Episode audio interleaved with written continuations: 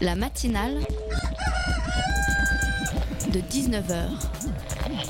Et bah, c'est une émission qui parle de société, de politique, euh, Culture alternative. On va aussi parler de sport, euh, de gens dans la rue. et l'actualité en règle générale. On va peut-être parler des corbeilles à linge pas en osier d'Auvergne. voilà, il y aura, il y aura des invités. Sociologues, des invités chercheurs. Les invités ne diront que des choses intelligentes.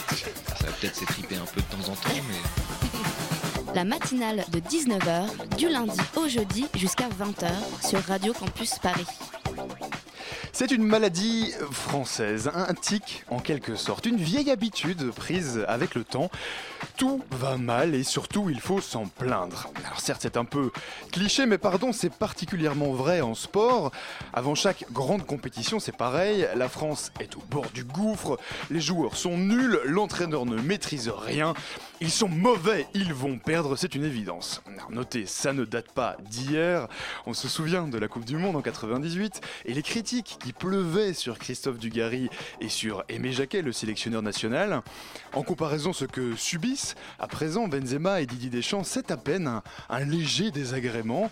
En 2000, rebelote durant les qualifications pour la Coupe d'Europe.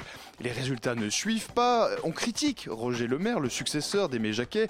On parle de Zidane dépendance. Et puis, et puis on connaît l'histoire. En 98, la France remporte la Coupe du Monde. Et en 2000, elle rentre dans l'histoire en remportant la Coupe d'Europe. Alors, qui sait? On prend les paris, mais c'est un constat. L'équipe de France est systématiquement critiquée avant de commencer les grandes compétitions. De là à dire qu'en France, on critique avant d'agir, il n'y a qu'un pas. Mais en attendant, restons calmes et supportons les Bleus. Vous êtes bien sur Radio Campus Paris. Bienvenue à tous dans la matinale. Ils sont pleins sur un terrain et, d'après ce que j'ai compris, ils sont focalisés sur un ballon blanc moucheté qui doit faire valdinguer d'un bout à l'autre du terrain. Radio Barefoot La radio de la bière du foot. Enfilez vos crampons, je le disais, votre maillot, votre sifflet, prenez tout votre équipement. À 24 heures du début de l'Euro de football en France, on vous propose une émission spéciale football. Et pour commencer, Paris est-elle vraiment une ville de football? Depuis quelques années, on ne parle que des succès du PSG, mais c'est oublié un peu vite que la- dans la capitale française, que la capitale française est loin, très loin même de la ferveur d'autres grandes capitales européennes du football, hein, et comme par exemple Juventus ou Milan. Pour en parler ce soir, on reçoit Julien Sorez, il est historien et doctorant à Sciences Po Paris et auteur d'un travail sur le sujet. Et puis cette question, où allez-vous regarder les matchs de l'Euro? Serez-vous au stade, chez des amis, ou bien euh, devant un grand écran? Eh bien, nous, on vous propose d'aller à Foot Foreign, un événement qui a commencé le 5 juin et qui va durer durant toute la durée de l'Euro. C'est à La Villette que ça se passe. Il y aura des matchs sur écran géant, des concerts, des expos, enfin bref, de quoi passer de très bons moments. On en parle tout de suite avec Rebecca Bouillou et Anne Sanogo. Elles sont programmatrices de l'événement. Enfin, nos chroniqueurs, nos reporters sont à l'échauffement. Ils s'apprêtent à monter sur le terrain. Mickaël viendra nous parler à la fin du match de l'actu étudiante comme chaque jeudi. Alors, surtout, restez bien connectés sur le 93.9 puisque, comme le dit le générique de l'émission, les invités ce soir ne diront que des choses intéressantes.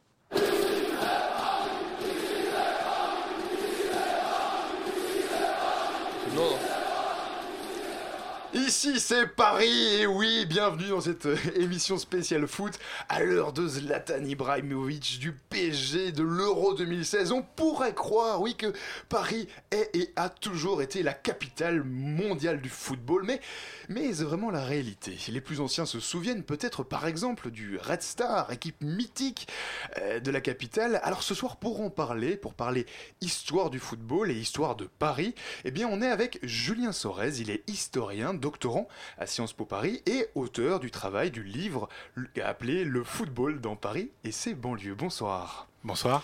Avec moi également, il monte sur le terrain à l'instant, Erwan de la rédaction de Radio Campus Paris. Bonsoir Erwan. Je me suis bien échauffé toute la journée. Bonsoir Et Alban. ça se sent et c'est parfait.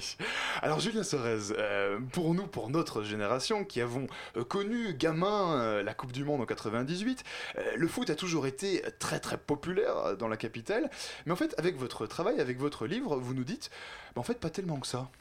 Effectivement, pas tellement que ça. Et je dirais, j'irais même un peu plus loin en disant en France, et même sans doute en Europe, il y a euh, un moment euh, où le football va sans doute basculer vers le sport le plus populaire, alors qui est difficile à dater, qui dépend un petit peu des pays. Mais ce qui est sûr, c'est que jusqu'à la Seconde Guerre mondiale, les sports les plus populaires, ce sont plutôt le cyclisme, avec euh, les différents tours nationaux, dont le précurseur, le Tour de France, créé en 1904, et la boxe, qui est un sport aussi, en tant que spectacle, plus que pratique, extrêmement populaire. Mhm. Alors, euh, du coup, pour bien se rendre compte, euh, de quand date environ hein, euh, l'intérêt des Parisiens pour le football? Alors, ça dépend de quels Parisiens on parle. En tout cas, les premiers Parisiens à s'intéresser au football, ce sont des... Alors, au football, parce que il y a une différence entre football et sport. Euh, les premiers Parisiens à s'intéresser au sport, c'est plutôt des jeunes issus de l'aristocratie ou de la grande bourgeoisie parisienne anglophile qui vont créer des clubs omnisports orientés vers des sports amateurs, désintéressés, avec des valeurs chevaleresques et morales, type Racing Club de France, Stade français. Et du coup, euh, l'intérêt pour le football naît dans d'autres milieux, donc plutôt classe moyenne, qui sont scolarisés plutôt dans des collèges municipaux et pas dans des grands lycées d'État, et qui vont essayer d'abord d'introduire le football qui est plutôt illégitime en France dans ces clubs-là. Et il y a un deuxième aspect, ce sont des Parisiens qu'on a un peu perdu de vue, mais ce sont les résidents britanniques en région parisienne qui eux aussi appartiennent à ce milieu classe moyenne commerçante, quand même milieu d'affaires mais pas très fortuné, et qui vont développer des clubs et ainsi inciter les Parisiens à les rejoindre. C'est merveilleux. On commence à parler de l'histoire du football et on est déjà sur l'histoire des classes sociales. Erwan. Ce qui est intéressant avec votre travail, c'est qu'on se rend compte que dès son arrivée à, à, Paris, finalement, le football est assez méprisé justement par ces classes euh, bourgeoises et, et aristocratiques qui, qui, comme vous l'avez expliqué, se sont intéressées au sport en premier, justement à cause de cette notion de professionnalisation et déjà d'enjeu d'argent finalement, déjà à l'époque, alors qu'on est en 1910 à peu près. Je, pense qu'il y a deux aspects, euh, je vous rejoins totalement, il y a, il y a deux aspects. Le premier, c'est que euh, le football euh, est professionnalisé en Angleterre bien avant Déjà beaucoup d'autres pratiques. Euh, c'est euh, le milieu des années 1880. Et donc, la professionnalisation, elle a des vertus sociales plutôt péjoratives. C'est euh, le védétariat, le mercenariat, et c'est pas du tout des valeurs porteuses, patriotiques, désintéressées, morales, éducatives. Donc déjà, il y a ce premier frein euh, qui est euh, sans doute actif, très actif. Il y en a un deuxième et euh, la fatigue me le fait euh, perdre de vue, mais je vais pas tarder à le retrouver. Est, ce, qui est, ce, qui est, intéressant, c'est que c'est des choses dont on parle encore beaucoup aujourd'hui. On dit souvent le, le football est bourré d'argent et ça, ça, casse un petit peu les, les valeurs du, du sport. Oui. Et on le retrouvait déjà euh, il y a oui, très longtemps. Ça y est, alors je, je suis revenu pour nous donner des arguments. Alors je vais répondre à, votre, pre, à votre deuxième question puis à votre première. L'idée, euh, c'est que il euh, y a des sommes qui sont pas faramineuses à l'époque, mais c'est le principe c'est dire euh, c'est une forme de commerce de son corps mmh. et ça c'est euh, dévalorisé par les classes qui, euh, par distinction sociale, font du corps quelque chose qui ne doit pas être instrumentalisé. Ça, c'est le premier point.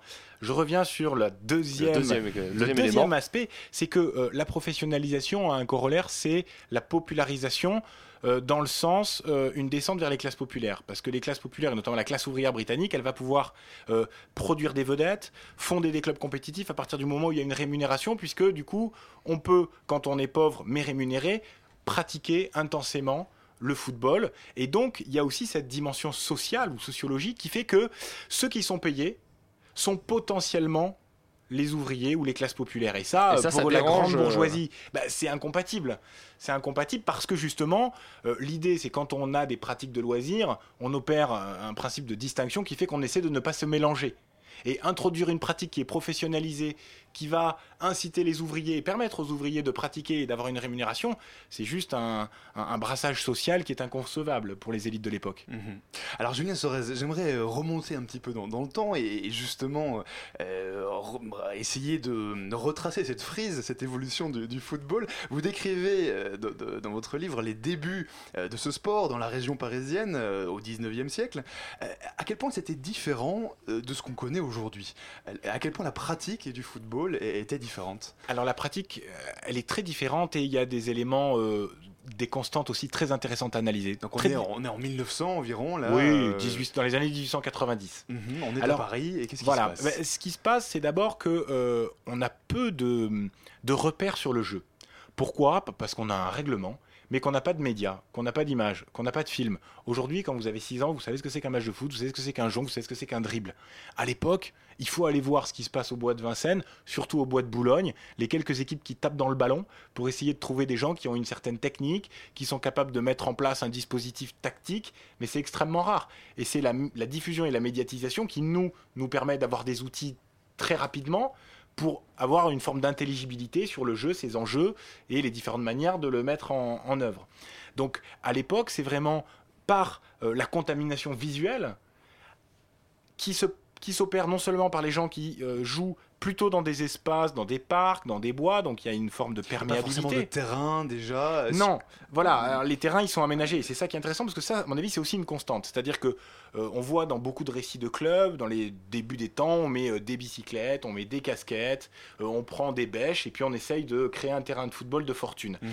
En même temps, ce dont on se rend compte, c'est que ça, c'est un peu une un invariant aussi parce que jusque dans les années 50-60, les clubs qui se forment, souvent avec peu de moyens, ils reproduisent un peu le schéma initial des premiers pratiquants de foot en retroussant les manches, en faisant des démarches pour acquérir des terrains, en allant bêcher par eux-mêmes parce qu'ils n'ont pas de moyens. Donc il y a une dimension un peu anthropologique là, de, continuité, de, mise que, finalement, quelque part, euh, on a toujours mis euh, quatre poteaux pour faire les buts et bah, puis on a démarré à jouer. Et puis euh, dans une cour d'école, on a tous tapé des brosses. Enfin, peut-être que vous, vous aviez pas de craie, vous aviez déjà des Véleda, mais moi je me souviens d'époque où on marquait le terrain en allant taper les brosses à la récréation.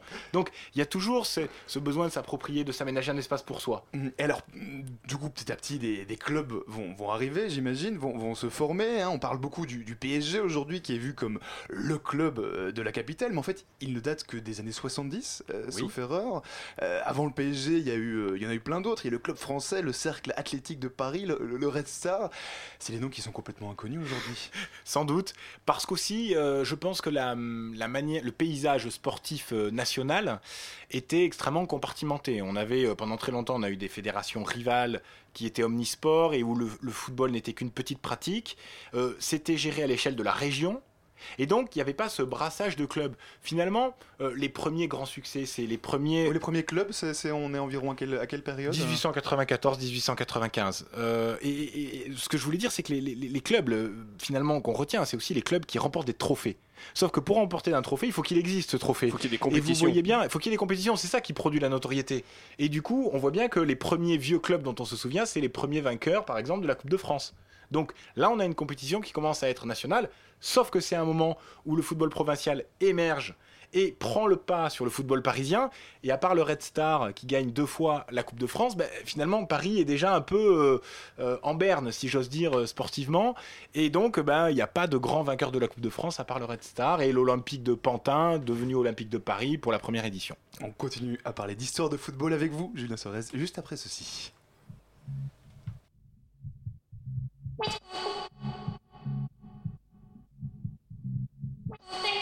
La matinale de 19h, le magazine de Radio Campus Paris.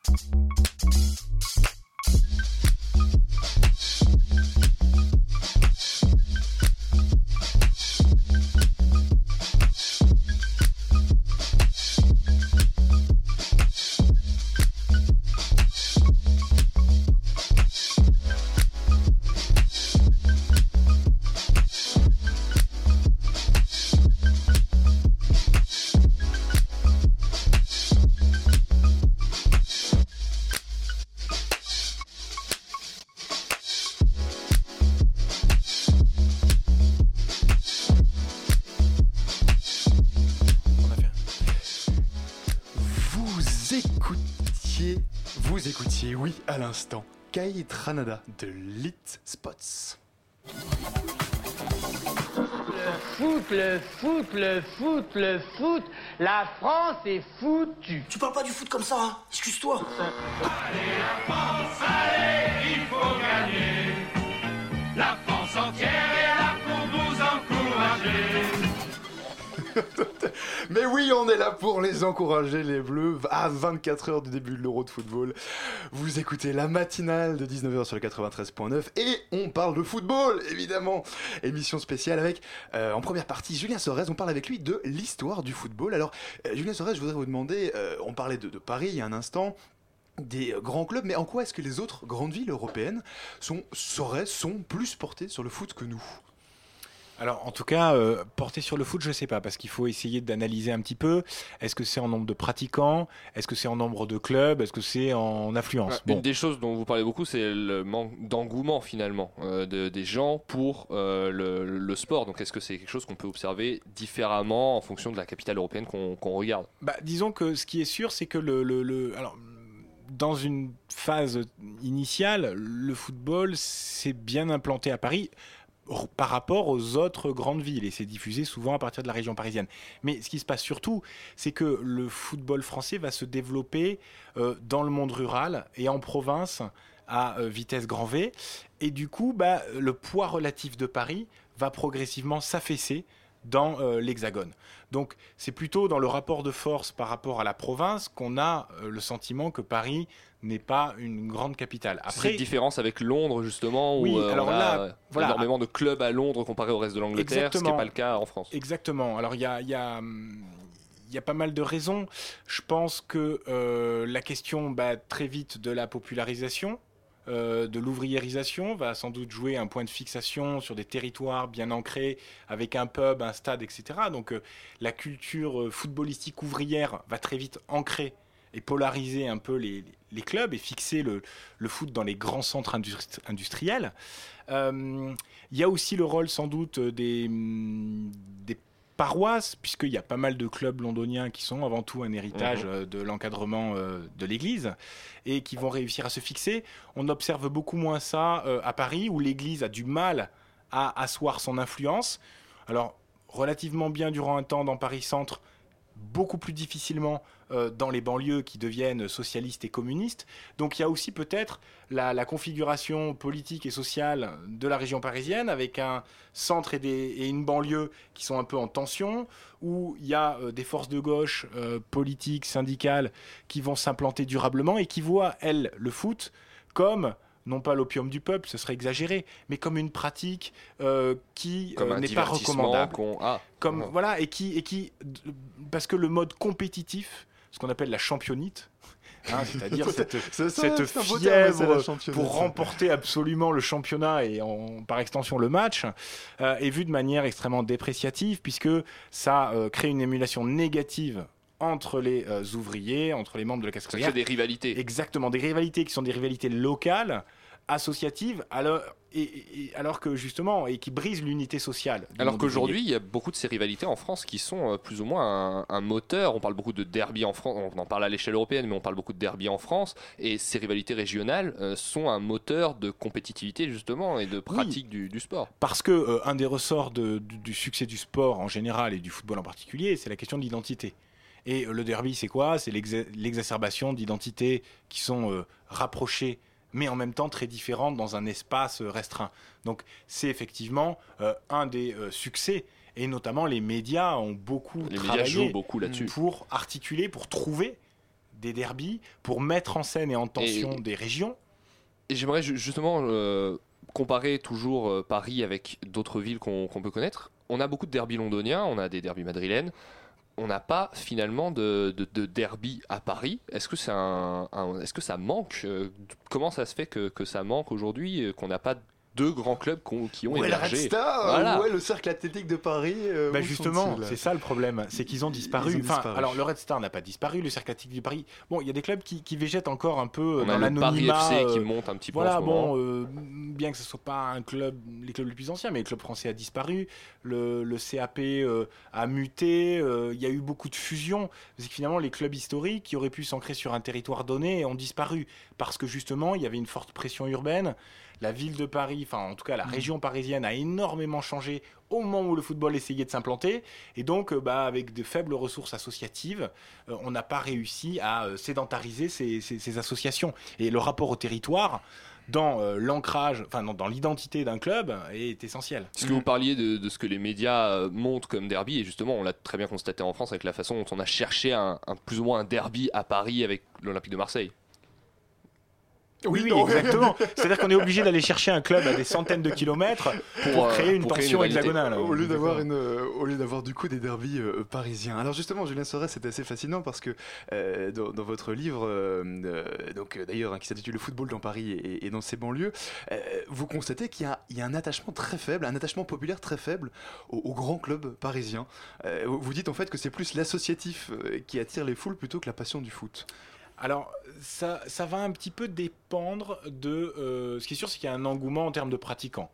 Ça va un petit peu dépendre des clubs. C'est-à-dire qu'il y a des clubs qui ont un profil, euh, euh, je, je dirais presque social et territorial, assez bien ancré dans un univers ouvrier. Par exemple, le Red Star, qui va avoir ses fidèles supporters, qui ne vont supporter que, Que le Red Star. le Red Star dans un stade qui va devenir un stade historique, euh, même si euh, c'est pas les débuts du Red Star ne sont pas liés au stade de Saint-Ouen, mais rapidement il va y avoir une fixation euh, sur ce point-là. En revanche, on constate que d'autres clubs, comme le Racing Club de Paris, le club français, n'ont pas cet ancrage-là parce qu'ils changent régulièrement de, de, de stade. Mhm. Ils vont aller plutôt dans les stades de l'ouest parisien où on fait de meilleures recettes parce que les stades sont plus grands, le Parc des Princes, il y a aussi le stade Buffalo au sud. Et là, le public est totalement différent, c'est-à-dire que le public cherche du spectacle. Donc on va siffler son équipe si, quand elle gagne 1-0 à la 80e minute, elle arrête de jouer.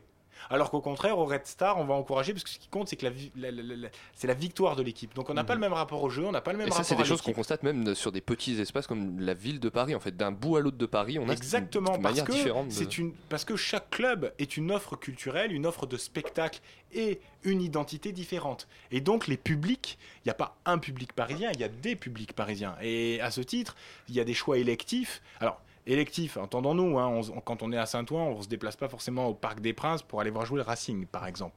Mais en tout cas, il y y a un mode de supporterisme qui se développe de manière un peu différenciée en fonction des clubs et en fonction de leur lieu d'implantation. Mhm. Alors justement, Julien Sorez, vous avez parlé d'offres culturelles, de, de spectacles. Le sous-titre de votre livre, c'est justement le- donc le football, un sport devenu euh, spectacle. Euh, L'idée, c'est quoi? C'est qu'aujourd'hui, euh, bah, on, on va un peu au stade comme on va voir un spectacle. Il y a vraiment une évolution. hein. On, on parlait de l'histoire tout à l'heure. Il y a une évolution dans ce sens-là? Moi, je pense que c'est- très intéressant euh, cette cette perspective. Je m'arrête en 1940, mais je pense qu'on peut, on peut faire éclater un peu la, la bande chronologique pour réfléchir aussi à ce qui se passe aujourd'hui. Moi, j'ai le sentiment que euh, très vite, euh, les entrepreneurs de spectacle, qui sont les journalistes, les dirigeants de clubs et les patrons des enceintes sportives, qui vendent, euh, enfin, ou qui louent leur enceinte sportive, ont une préoccupation, c'est certes de créer un engouement autour de leurs équipes ou autour de la pratique qui, euh, qui, qui se développe dans, dans ces enceintes, mais ils ont aussi la volonté de fidéliser un euh, public dont l'objectif est d'en faire un spectateur plus qu'un supporter, presque, et aujourd'hui ça serait plus qu'un spectateur, un consommateur-spectateur. Et donc on a progressivement cette recherche d'un profit économique qui passe par euh, la volonté euh, d'asseoir le public, d'interdire l'expression d'une identité supporter autonome. Hein, le plan Le Prou, c'est un plan sécuritaire, mais c'est aussi un plan économique. La question du hooliganisme aussi hein, est, un- Oui. est une question Ou qui rien que la question des, réalité. des, des- des- des clubs d'ultra, euh, des ultra supporters, des choses qu'on interdit beaucoup plus en France que dans d'autres pays. Exa- ah oui, on, voilà, et puis euh, d'autant plus en région parisienne. Parce que je pense que dans d'autres villes comme Marseille, les supporters sont peut-être euh, un peu mieux traités.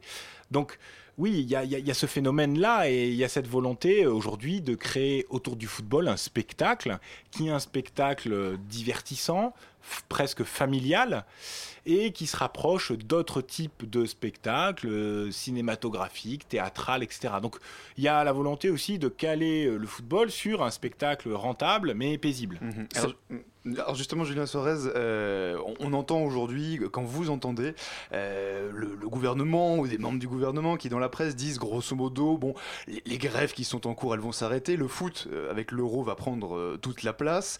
Est-ce que ça c'est classique, le fait d'utiliser le football pour détourner l'attention d'autres problèmes? Alors, il faut, il faut, il faut faire attention parce que les problèmes d'aujourd'hui euh, ne pouvaient pas être anticipés au moment où la France a été choisie pour être euh, le pays hôte euh, de l'euro. Mais de, de façon générale, hein, parce que vous disiez le football est devenu aujourd'hui un spectacle, Mm. dans quelle mesure est-ce que vous n'avez pas pu aussi vous rendre compte à travers votre travail que le sport était un petit peu une manière de divertir, de canaliser certains problèmes sociaux? Oui, alors euh, en tout cas, c'est un divertissement, mais s'il y a divertissement, il est ponctuel et éphémère et à aucun moment donné, il ne résout. Hein, Il suspend, mais il résout pas. On parlait euh, juste avant de, ce- cette dimension spectacle euh, qui a fait changer beaucoup de choses dans les stades d'un point de vue du public. Est-ce que c'est des choses qu'on a, dont on a constaté ou dont vous avez constaté l'accentuation avec l'arrivée à Paris euh, du Qatar euh, Ou est-ce que c'est des choses qui, euh, qui Ah, n'ont je- pas cette je me origine-là demandais à quel moment on allait, on allait prononcer le mot Qatar dans Euh, cette Justement, parce qu'on on entend beaucoup dire que depuis l'arrivée du Qatar, le Parc des Princes n'est plus le Parc des Princes, qu'on ne retrouve plus le même public, il n'y a plus les mêmes supporters. Ou est-ce que c'est quelque chose qui est antécédent et qui est Alors, peut-être plus général Il y a peut-être un point de départ. C'est le plan Le Prou qui nettoie un peu euh, les débordements qui, euh, qui étaient identifiés à certains groupes de supporters. Euh, ça, c'est un premier point. Maintenant, bon, pour discuter un peu avec des gens qui vont dans le stade, apparemment aujourd'hui, vous avez donc toutes les places sont assises. Le placement, il se fait aussi par ordinateur pour ventiler et essayer d'éclater les affinités, de faire en sorte qu'il y ait un maximum d'individus se connaissant et pouvant prendre place euh, côte à côte au spectacle. Donc il y a une volonté de casser la logique de groupe. Il y a aussi la volonté de promouvoir, alors il y a des banderoles, mais qui sont aujourd'hui des banderoles officielles. Qui sont hein, euh, sponsorisées par, Qui sont euh, sponsorisées, qui sont plus du tout des modes d'expression d'une identité de supporter.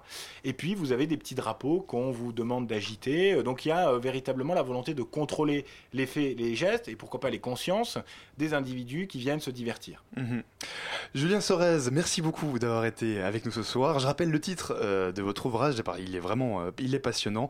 C'est Le football dans Paris et ses banlieues. Il est sorti aux presses universitaires de Rennes. Très rapidement quand même, il faut que je vous pose la question. Votre pronostic pour le premier match de l'équipe de France le, demain contre la Roumanie? Ah, c'est- un pronostic, euh, oui, euh, la France, euh, sans doute.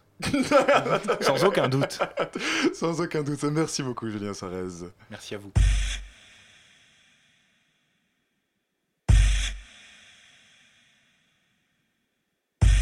La matinale de 19h, du lundi au jeudi jusqu'à 20h sur Radio Campus Paris.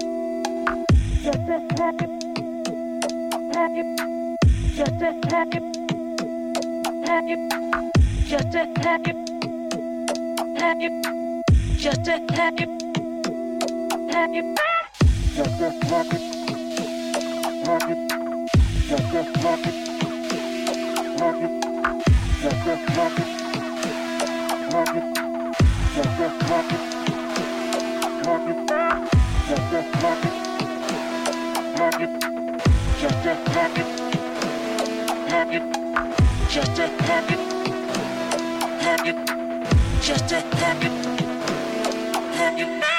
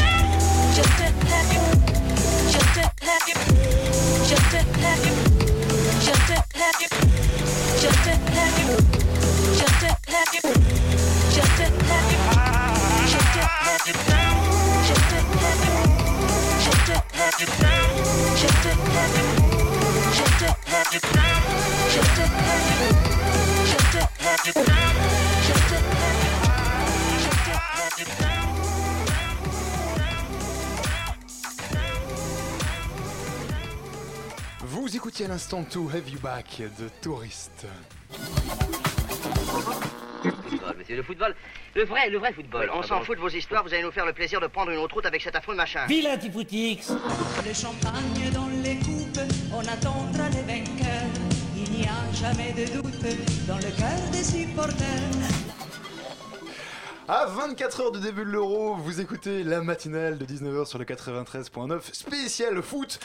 Et à présent, il a enfilé son maillot de l'équipe de France, ses chaussures à crampons et son petit short avant de rentrer dans le studio. Et il est prêt à en découdre avec l'actu étudiante de la semaine. Bonsoir, Mickaël. Bonsoir Allemand. Alors pour cette dernière chronique sur l'actu sur l'actu de la saison, tu nous as concocté tout un programme. Et oui, pour commencer, tu vas nous parler de la nouvelle académie. C'est bien ça. Donc la Nouvelle Académie est une association interuniversitaire de philosophie. Chaque année, ses membres écrivent une revue et bien ce samedi, elle organise la soirée de lancement de l'édition 2016 de cette revue à la Rotonde Stalingrad. Cette soirée sera l'occasion de présenter l'association et les auteurs de la revue autour d'un apéritif. Un DJ set viendra clore la soirée. D'accord. Bon, pour les amateurs de musique et de danse, alors. Alors, tu voulais aussi évoquer le Big Mashup. Alors, j'espère que je prononce bien. Euh, Qu'est-ce que c'est ça exactement, le Big Mashup? Alors, c'est un événement organisé par le Mashup, une association qui organise des événements à l'attention des étudiants sur l'entrepreneuriat. Le Big Mashup est une conférence annuelle qui portera cette année sur les liens entre l'État et les startups. Vous pourrez également assister à un concours de pitch entre les 10 meilleures startups étudiantes de l'année. Un cocktail vous sera ensuite proposé. Ça a lieu ce lundi à la Sorbonne. Ok, bon, que pour le cocktail, je pense que ça peut me tenter. Alors, sinon, il me semble que euh, l'association euh, Noise la Ville, Noise la Ville, recherche des bénévoles. C'est bien ça, Mickaël C'est bien ça, Noise la ville. Dis-nous tout. Alors, cette association étudiante spécialisée dans la promotion des cultures urbaines recherche des bénévoles pour ces événements de l'été et pour l'année prochaine. Programmateurs, photographes, journalistes, community managers, graphistes, etc. Il y en a pour tous les goûts. Et donc j'imagine qu'on peut les rejoindre. hein. Bien sûr, on mettra leur contact euh, sur le site web, sur le podcast de l'émission. Encore un autre domaine, place au cinéma maintenant. Tu voulais nous parler du 12e festival des nouveaux cinémas.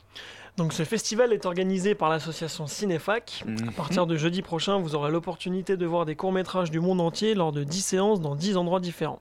Chaque séance sera suivie de rencontres débats et d'un cocktail Ah, avec des voilà équipes de le films. cocktail de nouveau. Avec des équipes des films, d'accord. À noter qu'il y aura une séance en plein air aux arènes de Lutèce et que certaines séances se dérouleront en banlieue. La MIE accueillera, également le festival à travers une conférence portant sur le mash-up au cinéma, qui est une technique consistant à mélanger des images et des vidéos, et une autre conférence portant sur l'éco-responsabilité dans l'industrie audiovisuelle. Bon, alors, à présent, un petit saut dans le temps parce que tu vas nous parler du festival des cours d'école de cinéma qui aura lieu en juillet. Donc on reste euh, dans le cinéma, mais on part de cours plutôt et d'école. C'est ça, ce sera la toute première édition de ce festival. Son objectif est de diffuser auprès du grand public des courts-métrages d'étudiants des écoles de cinéma parisiennes, l'ECAR, l'ESSEC, l'École de la Cité, l'ESRA et l'ICANN. Ce festival est aussi l'occasion de récompenser le meilleur court-métrage. D'ailleurs, les spectateurs seront mis à contribution pour attribuer le prix du public. Sinon, en marge de la projection, il y aura des workshops animés par les étudiants, des conférences tenues par des professionnels, ainsi que des ateliers participatifs. Voilà, ça aura lieu le dimanche 3 juillet sur la péniche cinéma à la Villette. Voilà, pour ceux qui veulent prendre des cours durant cet été donc. Et enfin, pour finir, Michael, juste avant la mi-temps, tu vas nous présenter le festival Acte et Fac. De quoi s'agit-il? Alors, un petit mot sur le dispositif Acte et Fac. Je veux bien, oui. Ce dispositif de l'Université de la Sorbonne Nouvelle vise à valoriser et accompagner des troupes théâtrales issues de l'université vers la voie de la professionnalisation. Du samedi 4 au lundi 6 juillet, je vous propose une pause théâtrale en plein euro. Voilà, si vous en avez marre du foot, hein, voilà, vous pouvez, vous pouvez du coup vous rendre à ça. C'est quoi C'est une pause théâtrale pour aller voir le, Le- travail? de cinq jeunes compagnies ayant bénéficié de ce dispositif Actefac, donc au théâtre de la Bastille. Les représentations seront des créations originales. Eh bien, merci, Michael. Toutes les infos sont bien sûr à retrouver sur la page web euh, de la matinale. Merci aussi pour tes chroniques tout au long de la saison. Je me suis dit que même sans le ballon, ça marchait aussi bien. L'important, j'ai l'impression que c'était surtout de courir d'une extrémité à l'autre dans une certaine harmonie. Viva, viva, viva les bleus. En terre aztèque, ils vont jouer comme des dieux. Mais vive l'euro, vive les bleus Et oui, émission spéciale football sur le 93.9 aujourd'hui. Et en parlant d'euro, eh bien, est-il possible de vivre l'euro autrement, de transformer cette grande compétition internationale en une vraie fête populaire? Eh bien, c'est comme ça qu'est né le concept de foot foraine. C'est à partir de demain et durant un mois. Euh, C'est à la Villette. Tous les espaces du parc et de la grande halle vont être investis à l'occasion de cette fête qui va donc durer un mois. Et on reçoit ce soir Anne Sonogo. Elle est programmatrice de l'événement. Bonsoir à vous. Bonsoir. Il est resté aussi en studio après la mi-temps. On ne l'a pas changé car c'est le meilleur joueur dans le studio. Erwan est toujours également en ma compagnie. Les grands joueurs ne sortent jamais à la mi-temps.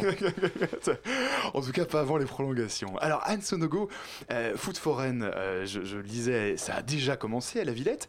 Cela dit, l'euro de football débute seulement demain. Alors, question simple, est-ce que vous êtes prêts pour le coup d'envoi? Ah, on est déjà prêt pour le coup d'envoi. On a déjà fait l'inauguration le 5 juin. Donc, du coup, on, a, on Donc était un peu en avance. déjà, vous êtes déjà bien lancé. Voilà. Vous avez pris un petit peu de, un petit peu d'élan. Alors pour que tout soit clair, euh, foot foraine, c'est donc l'abréviation de foot et de fête foraine, tout simplement. En gros, quoi, vous allez euh, mettre des manèges à côté des écrans de foot, euh, c'est ça l'idée? Alors, euh, Foot Foraine, c'est l'idée d'une fête populaire sur le parc, en intérieur et en extérieur. Mhm. On a installé des manèges, donc des voltigeurs, des carousels, euh, une grande fête foraine en somme euh, sur les prairies et euh, sur le parvis de la Grande Halle, mais aussi, euh, aussi beaucoup d'animations culturelles et artistiques à l'intérieur de la Grande Halle. C'est une fête qui se vit pour nous à l'extérieur et à l'intérieur. Mhm. Donc sur, le sur les prairies, on joue au foot de manière assez décalée, puisqu'on installe aussi des terrains de foot assez particuliers. Un terrain de foot à trois côtés. D'accord, Ou, oui, j'allais euh, dire, euh, assez particulier, Ouais. vous nous dites ça en nous regardant d'un air...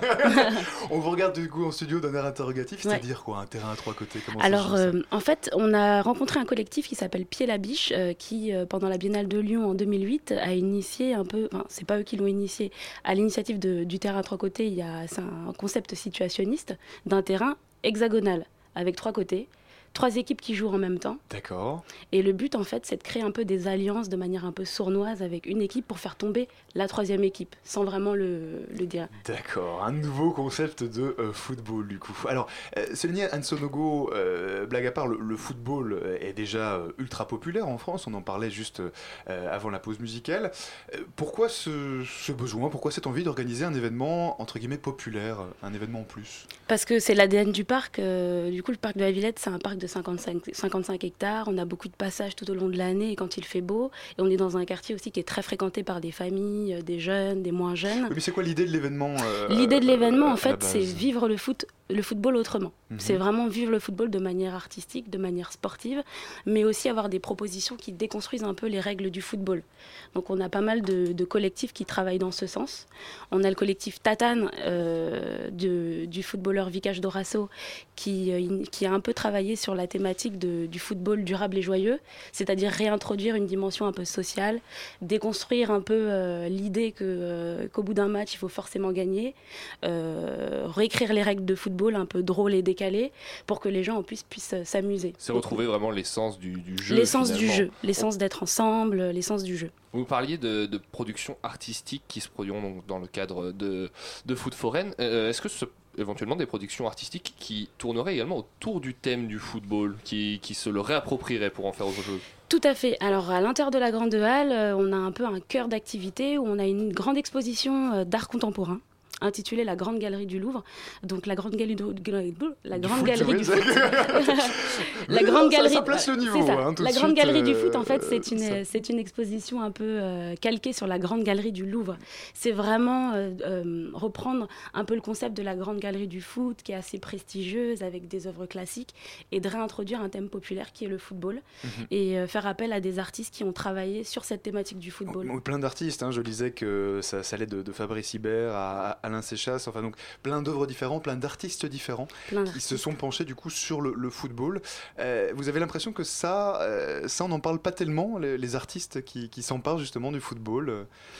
Moi, j'ai pas l'impression qu'on en parle pas tellement parce que c'est bon, peut-être pas assez, c'est peut-être pas assez visible, mais c'est vrai que depuis les, des années 20 jusqu'à nos jours, il y a eu énormément d'artistes, que ce soit en sculpture, en peinture, en photographie, qui ont touché au thème de près ou de loin. Et euh, moi, je pense surtout dans cette, euh, dans cette grande galerie du foot à un, collectif qui s'appelle le Non Football Club, Mhm. qui euh, a travaillé sur une œuvre de Marcel Duchamp, La Tonsure.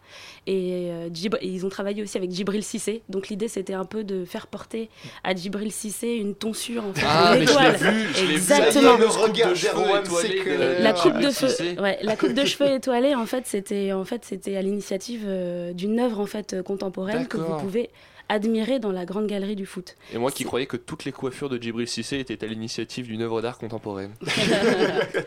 Eh bien pas exactement. Euh, alors, euh, au- autre question, euh, Anne Sonogo. Donc là, on parle euh, de, on parle d'exposition artistique, mais il y a aussi, il y a aussi plein d'activités qui sont prévues.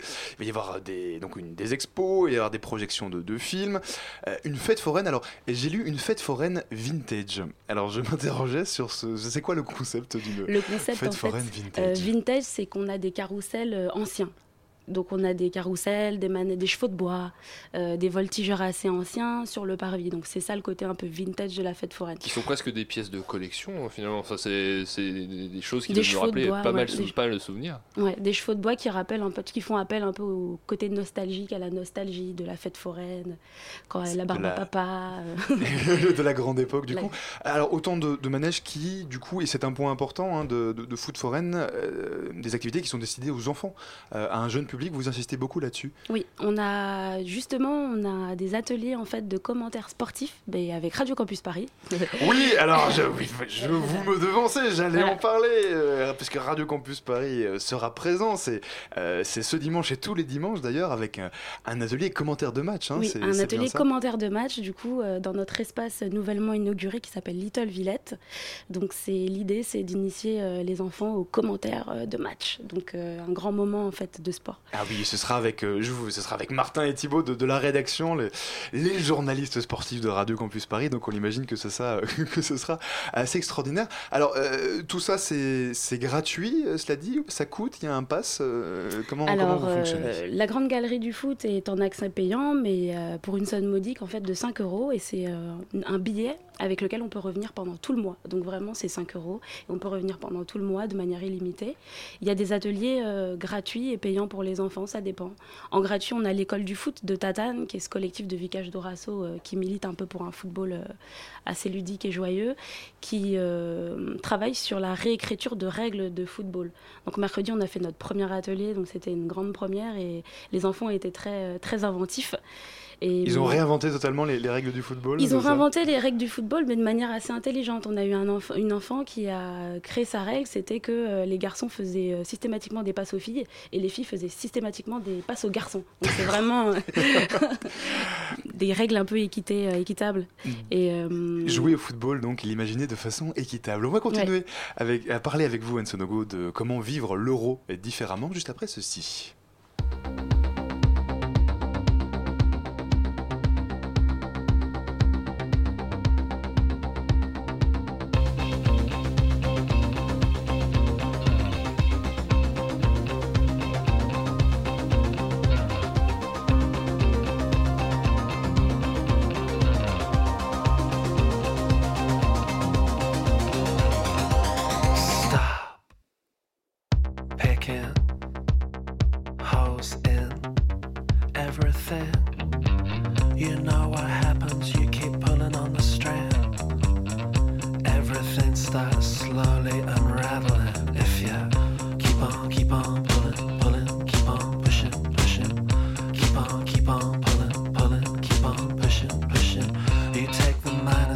And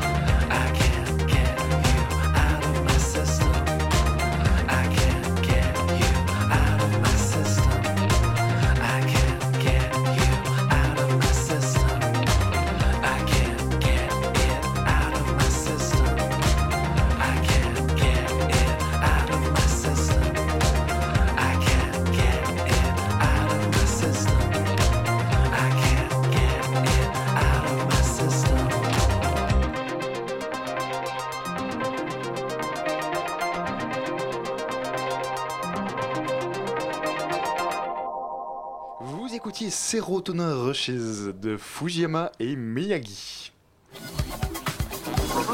Ah, Est-ce que le ballon n'est pas qu'un prétexte? Est-ce qu'il n'est pas là pour protéger la pudeur masculine de ces hommes qui n'osent pas se dire je t'aime? Oh les champions,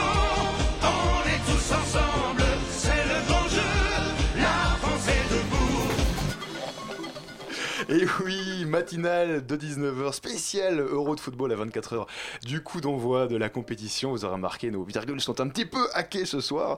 Et on parle avec Anne Sonogo euh, de Foot Foreign, un événement qui a lieu à La Villette durant tout l'Euro de football. Euh, alors, Anne Sonogo, on, vient de parler de tout ce qu'il y aura euh, à Foot Foreign. Il y aura des expositions, des jeux vidéo, des concerts, des films et j'en passe. Eh, Rassurez-moi, ça va parler de, foot quand même. Ça va parler de foot euh, à fond. hein. Euh, nous, on est déjà au taquet. Donc déjà, il y a l'exposition dont le thème est quand même assez euh, centré sur le football. On a aussi l'installation qui s'appelle Soccer Party Club de Pierre Giner, d'un artiste plasticien, qui a en fait créé une installation de jeux vidéo à grande échelle dans, une bonne, dans un tiers de la grande halle. Alors oui, j'ai lu que j'ai lu qu'il y avait un terrain de foot virtuel géant. Et exactement, parce que le terrain de foot, du coup, c'est une, une- une installation qui fonctionne sur, la, sur de la projection de jeux vidéo. Donc l'idée, c'est de recréer, un de rejouer un peu à tous les jeux vidéo qui ont bercé un peu notre enfance. Donc on va jouer à FIFA et PES euh, grandeur nature. quoi. Exactement. Je, je vois les yeux d'Erwan qui pétillent déjà. De... Et, ce- et tout cet espace est scénographié, donc euh, scénographié comme un terrain de foot. Donc Ouais. euh, c'est une installation vraiment géniale et qui est accessible à tous, euh, Mhm. Aux petits, aux grands. Et à tous les publics. Alors Anne euh, il y a quand même une question qui, se pose, euh, qui dont on a beaucoup débattu dans les médias ces derniers jours. On parle euh, beaucoup de sécurité, malheureusement, j'ai envie de dire, mais autour de l'Euro de football, on parle de toutes les mesures qui sont prises. Est-ce que c'est quelque chose auquel vous allez vraiment porter attention? Alors nous, du coup, on n'est pas euh, estampillé vraiment fan zone, euh, enfin Mhm. en tant que tel. Les principales fan zones sont au Champ de Mars et à Saint-Denis. Nous, on est entre. Donc vous n'aurez pas de retransmission de match, par On exemple aura des retransmissions de matchs du coup à la petite halle qui est un café qui est à l'intérieur de la grande halle avec une capacité euh, Comme on modeste bar, comme on va au bar. Nous on a voulu privilégier un peu euh, la convivialité et euh, des, des espaces un peu plus euh, un Chaleureux. peu plus chaleureux et, Oui. et restreints. Oui, donc j'ai- oui, donc j'imagine que du coup c'est un certain, un certain soulagement pour vous. Euh, L'idée c'est quoi? C'est d'avoir vraiment une atmosphère détendue là-bas, de pouvoir, euh, euh, de pouvoir s'y rendre en famille? Vous attendez, vous attendez beaucoup de monde pour cet événement? On attend beaucoup de monde, d'autant plus que si le soleil est au rendez-vous, euh, du coup le parc sera vraiment bondé parce que les gens, les, le- les riverains et le public qui a l'habitude de fréquenter le parc viennent vraiment avec les premiers rayons de soleil, il y a des, des pique-niques et nous on peut capitaliser sur tout le, les, tout le, tout le public qui traverse Mhm. le parc. Mhm. Bon, niveau ton, normalement c'est bien parti. Parce que ce qui- ce qu'il faut vraiment se rendre compte, c'est que même si euh, on a cette, euh, cette notion de football qui est très présente, l'objectif c'est aussi d'attirer des gens euh, dont le football n'est pas spécialement une passion à la base ou qui n'ont pas spécialement un intérêt fou pour le football. Ça, on peut être totalement euh, novice et nul au foot et venir, euh, venir au- à, la, à la foot foraine. Exactement, d'autant plus qu'il y a pas mal d'activités qui permettent aux gens moins expérimentés au football de pouvoir euh, pratiquer comme euh, le tournoi de Brel. Tournoi de Brel. Voilà, le tournoi de Brel, c'est un tournoi qui est réservé aux nuls, entre guillemets. hein. c'est un tournoi qui aura lieu du coup la semaine prochaine, entre le 16 et le 19 juin, et du 23 au 26 pour les dernières phases. Et le but de ce tournoi, c'est de recruter les plus mauvais joueurs de la capitale par un jury de vrais euh, professionnels du football. C'est un tournoi aussi qui est initié encore par Tatane, avec lesquels on aime beaucoup travailler. Donc on invite un peu tout le monde à s'inscrire sur place, parce que les inscriptions seront. Sur place. Et euh, voilà. Un- Et comment, un- comment on sélectionne une brelle Qu'est-ce qui définit? Comment on, on- on arrive à- avec un joueur de foot et on arrive à définir le fait qu'il est assez nul pour finalement jouer? On lui demande de jongler, il n'y arrive pas du tout. Ça, c'est la grande question parce que c'est ça, c'est la part du jury qui sera présent. Donc, euh, On connaît déjà les membres du jury du coup? On n'a pas encore, euh, des- on n'a pas encore le- le- le- la liste définitive, mais je pense qu'il y aura vraiment du lourd. Donc, euh, ce sera. ça promet. Voilà. Donc si je suis, ex- si vous êtes euh, extrêmement mauvais en foot ou que vous n'en avez rien à faire du, du foot, eh bien vous pouvez du coup vous rendre euh, à, à la Villette de nombreuses, euh, de nombreuses activités. Euh, c'est ouvert du coup tous les jours. Euh, jusque quelle heure environ? On est ouvert du mercredi au dimanche, de 14h à 20h pour euh, ce qui se passera dans la grande halle, mais en continu sur les prairies. Donc on a le terrain de Brel est accessible tous les jours, le terrain à trois côtés est accessible tous les jours, il y a le café, etc. Mais pour ce qui est de la grande halle, c'est vraiment du mercredi au dimanche. Mhm, mhm. Donc on rappelle, c'est à la Villette jusqu'au euh, 10 juillet. Euh, merci beaucoup Anne Sanogo de nous avoir expliqué tout ça. Je dois encore Merci évidemment vous. vous demander votre pronostic pour le premier match de l'équipe de France le 10 juin contre la Roumanie. Un peu comme sans originalité, la France. oui, mais combien, Anne Sanogo Parce que euh, combien? Allez, un pronostic. Risquons dans les je, vais, chiffres. je, vais, je vais pas me risquer, mais euh, je vais pas me risquer, mais la France. Et Rowan, toi un pronostic là du coup Bah, je vais me euh, risquer un peu plus. Je pense qu'on va battre la Roumanie. Je pense qu'on ne va pas prendre de but. Et je pense qu'on va en marquer au moins deux. Et je vais même me risquer à te donner un nom, Alban. Je pense que Anthony Martial va marquer contre la Roumanie. Eh bien écoute, j'ai noté, j'ai noté, je file après cette émission euh, pour caster le pari, euh, avec l'espoir de gagner beaucoup d'argent. Bon, merci beaucoup encore une fois Anne Sonogo d'être venue euh, nous parler. Voilà, c'est déjà tout pour aujourd'hui. Si vous avez manqué une partie de l'émission, de cette émission spéciale foot, eh bien vous pourrez la retrouver en podcast d'ici quelques minutes sur le site de Radio Campus Paris. Mais tout de suite, restez bien connectés puisque, puisque, puisque c'est Dessine-moi un mouton Et oui. qui arrive dans votre radio. Bonsoir. Bonsoir Alban, bonsoir à tous. De quoi allez-vous nous parler ce soir? Eh bien ce soir nous allons en Bolivie, figurez-vous, et nous allons euh, essayer de voir la stratégie politique d'Evo Morales. C'est un peu euh, compliqué compliqué, mais en gros, euh, il a introduit une notion amérindienne dans la Constitution et on va essayer de, de comprendre pourquoi il a fait ça et les conséquences de tout ça. Et nous allons parler de ça avec un ami bien connu, puisqu'il s'agit de Victor, Victor Audubert de Radio Campus Paris. Ah, ce nom me dit quelque chose. Eh oui, qui fait une thèse sur ce sujet, donc sur l'introduction d'une notion amérindienne dans la Constitution en Bolivie. Et bien pour parler euh, Bolivie, pour parler politique internationale, restez bien sur Radio Campus euh, Paris. Merci beaucoup à Charlène qui était à la réalisation ce soir. C'est grâce à elle que vous avez eu euh, les magnifiques virgules de cette émission. Merci aussi à Elsa et Camille qui euh, préparent cette émission chaque soir. Euh, nous, on se retrouve eh bien lundi. Et puis d'ici là, bien, évidemment, vive le football et vive la radio. Et maintenant, tous ensemble. Vive le foot, c'est super.